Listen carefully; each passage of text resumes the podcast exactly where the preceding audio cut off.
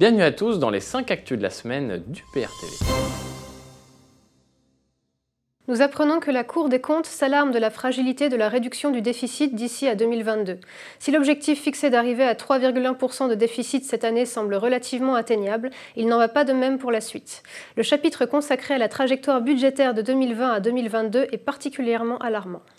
Et même avec toutes les privatisations, les prévisions se révèlent fausses et les objectifs ne seront pas atteints, à moins de sacrifier encore et toujours plus d'acquis pour améliorer un chiffre arbitraire en cédant à des intérêts privés des entreprises rentables et pérennes. Comme c'est le cas des aéroports de Paris où nous apprenons cette semaine que le gouvernement a rendu impossible le fait de savoir avec précision combien de signatures ont été apportées à la pétition contre la privatisation d'ADP. Alors que 4,7 millions de soutiens sont nécessaires pour qu'un référendum soit organisé, aucun compteur en temps réel ne figure sur le site mis en place par le gouvernement pour recueillir les signatures.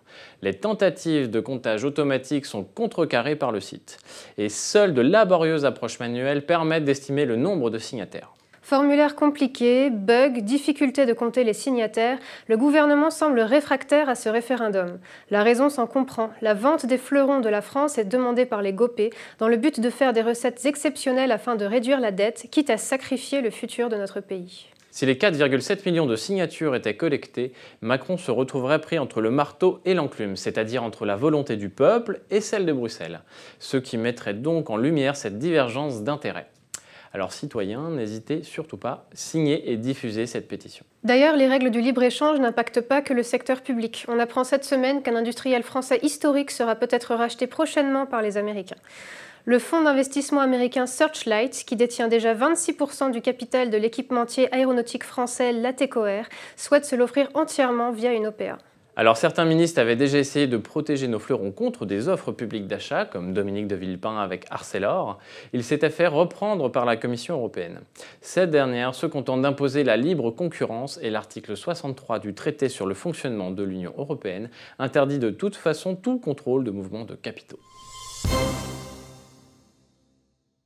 Passons à la canicule. Face au manque de personnel et de lits pour accueillir les patients liés à la canicule, le directeur du groupe hospitalier La Rochelle-Ré-Onis en Charente-Maritime ne sait plus bien comment gérer l'afflux dans son établissement, au point de lancer un appel inédit à la mobilisation des personnels qualifiés et même aux retraités.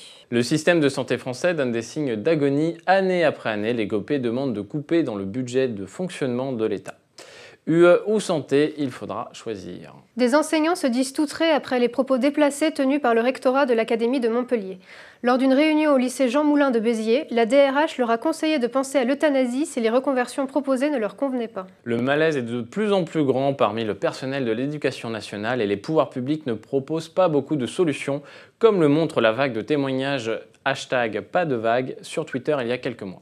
Nous apprenons aussi qu'un décret vise à instaurer une allocation pour les enseignants qui suivraient une formation à caractère obligatoire pendant les vacances. Les syndicats enseignants s'opposent au projet car ils préféreraient du volontariat, mais leur avis n'est que consultatif. Le décret devrait tout de même être publié dans les jours à venir au journal officiel. Un an après la bataille du rail, plusieurs militants syndicaux de la SNCF sont visés par des procédures disciplinaires comme Éric Bézou, chef de quai à Mantes-la-Jolie et délégué syndical à Sudrail, qui a été convoqué en vue de son licenciement. La direction de la SNCF a choisi de licencier les syndicalistes qui ont contesté le plus vigoureusement la dernière réforme, choix qui en dit long sur l'état de la politique en France. Un pont sur dix serait dans un état dangereux. C'est l'une des conclusions du rapport rédigé par une dizaine de sénateurs qui ont lancé cette vaste enquête après la catastrophe du pont de Gênes le 14 août 2018. Au moins 25 000 ponts sont en mauvais état structurel et posent des problèmes de sécurité et de disponibilité pour les usagers en France. Près de 20% des ponts des petites communes en France présenteraient aujourd'hui une structure altérée ou gravement altérée selon le rapport. Ce n'est pas le premier rapport alarmant sur ce sujet. Nous avions déjà communiqué sur cet état, notamment au moment du drame de Gênes, où déjà des rapports sur l'état routier auraient dû nous alarmer. Le ministère de l'Environnement durable, écologie, enfin le ministère de M. Hulot, et le ministère délégué auprès de lui, le ministère des Transports, euh, de enfin, dont la ministre est Mme Borne, eh bien ces deux ministères ont publié, euh, au mois, de juillet, ont publié un rapport qui est euh, une version publique édulcorée de la mission à laquelle j'avais participé. Il a été montré dans la presse que le réseau routier national non concédé, c'est-à-dire le réseau routier dont, qui appartient à l'État et dont la gestion est toujours gérée par l'État, est toujours effectuée par l'État, Ce réseau routier national non concédé présente maintenant des, des déficits d'entretien de plus en plus graves. On estime qu'il y a, par exemple en matière d'ouvrage d'art, il y a un tiers, 30% exactement, 30% des ponts qui sont sur le réseau routier national non concédé, 30% des ponts qui, nécessitent des travaux. Et il y a pire encore, 7% des ponts risquent l'effondrement. Ça a été publié quelques semaines avant l'affaire du viaduc autoroutier de Gênes. Lors du Conseil européen jeudi dernier, 24 États ont soutenu la stratégie de la Commission européenne pour une réduction à zéro émission nette d'ici 2050 et seuls quatre pays ont bloqué avec la Pologne en tête. Une belle démonstration que l'UE n'est pas une union de force, mais des divergences d'intérêts de pays qui doivent s'entendre à l'unanimité pour prendre une décision. Le résultat est l'immobilisme malgré l'urgence de certains sujets. Malgré la destruction de l'Amazonie, les dirigeants européens négocient un traité commercial avec le Brésil. Entre l'Union européenne et les pays du Mercosur, à savoir le Brésil, l'Argentine, l'Uruguay et le Paraguay, les discussions ouvertes il y a 20 ans pourraient aboutir cette semaine à un vaste accord de libre-échange. Emmanuel Macron affirmait le 11 juin dernier, lors de la conférence annuelle de l'Organisation internationale du travail, ne plus vouloir d'accords commerciaux internationaux qui alimentent le dumping social et environnemental. Le double discours tenu par le gouvernement français est une nouvelle fois démontré.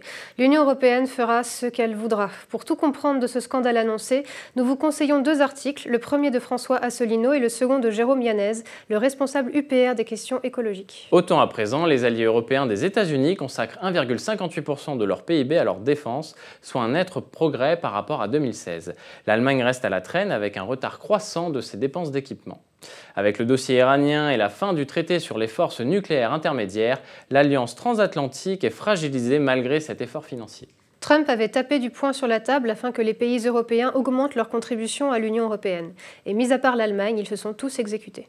Prague à présent, quelques 250 000 personnes sont descendues dimanche dans les rues de la capitale tchèque pour dénoncer la corruption du chef du gouvernement. C'est le plus important rassemblement dans ce pays depuis la chute du communisme en 1989. Les manifestants dénoncent la corruption du Premier ministre Andrei Babis, le fondateur du géant de l'agroalimentaire Agrofert, mis en examen dans une affaire de détournement présumé de 2 millions d'euros de fonds européens.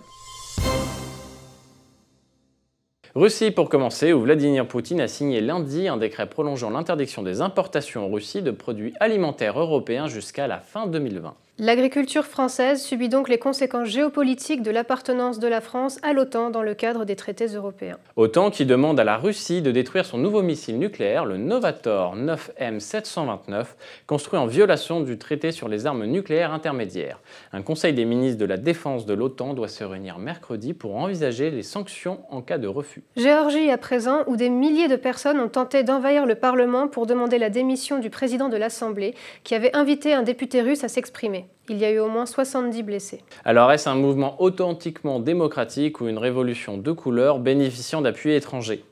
La Géorgie est au cœur de tentatives de déstabilisation dirigées contre la Russie depuis la chute de l'Union soviétique, comme la révolte des Roses en 2004, la guerre de 2008, l'alternance démocratique de 2012 ou encore la candidature actuelle à l'Union européenne et à l'OTAN. Passons maintenant à Pékin, où les dirigeants de l'Association des nations d'Asie du Sud-Est se sont réunis en sommet ce week-end à Bangkok.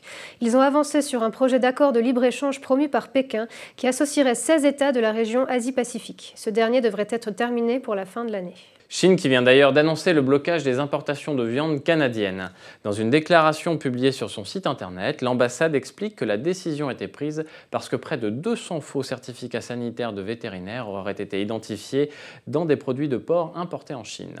De plus, un produit interdit aurait été trouvé dans la viande. Rappelons à ce sujet que de son côté, le président français vient de demander que l'accord de libre-échange avec le Canada soit ratifié le plus vite possible par le Parlement français. Chine toujours, où l'on apprend que la diplomatie chinoise vient de remporter une victoire symbolique. Pour la première fois en 74 ans, elle est parvenue à imposer un des siens à la tête de l'Organisation des Nations Unies pour l'alimentation et l'agriculture. Le candidat chinois l'a emporté par 108 voix contre 71 pour la candidate française, appuyée par l'Union européenne. La Chine voit sa diplomatie d'influence récompensée, tandis que la France perd peu à peu de son importance. Et passons maintenant à la bonne nouvelle de la semaine qui concerne la défense de la langue française. En effet, dans une tribune aux Parisiens aujourd'hui en France, le collectif Langue française et 100 signataires des cinq continents appelle Emmanuel Macron à protéger la langue française. Cet appel demande au chef de l'État trois axes pour défendre la langue française qui est étouffée par l'anglo-américain, comme de montrer l'exemple en renonçant à l'utilisation de l'anglo-américain en France, de renforcer par une loi le dispositif linguistique présent en en rendant notamment l'application contraignante, ou encore en mettant un terme au projet prétendant dispenser dans les établissements scolaires des cours de matière générale en anglo-américain. Il suffirait d'une volonté politique tout simplement, faire respecter la Constitution et appliquer strictement la loi Toubon qui a essayé de freiner la dérive enregistrée. Mais malheureusement, Macron n'a pas pour le moment vraiment montré d'intérêt pour la francophonie et pour la culture française. Voilà, c'est tout pour cette édition. Nous vous disons à très bientôt pour une nouvelle vidéo. Et d'ici là, n'hésitez surtout pas à réagir à toutes ces nouvelles dans les commentaires.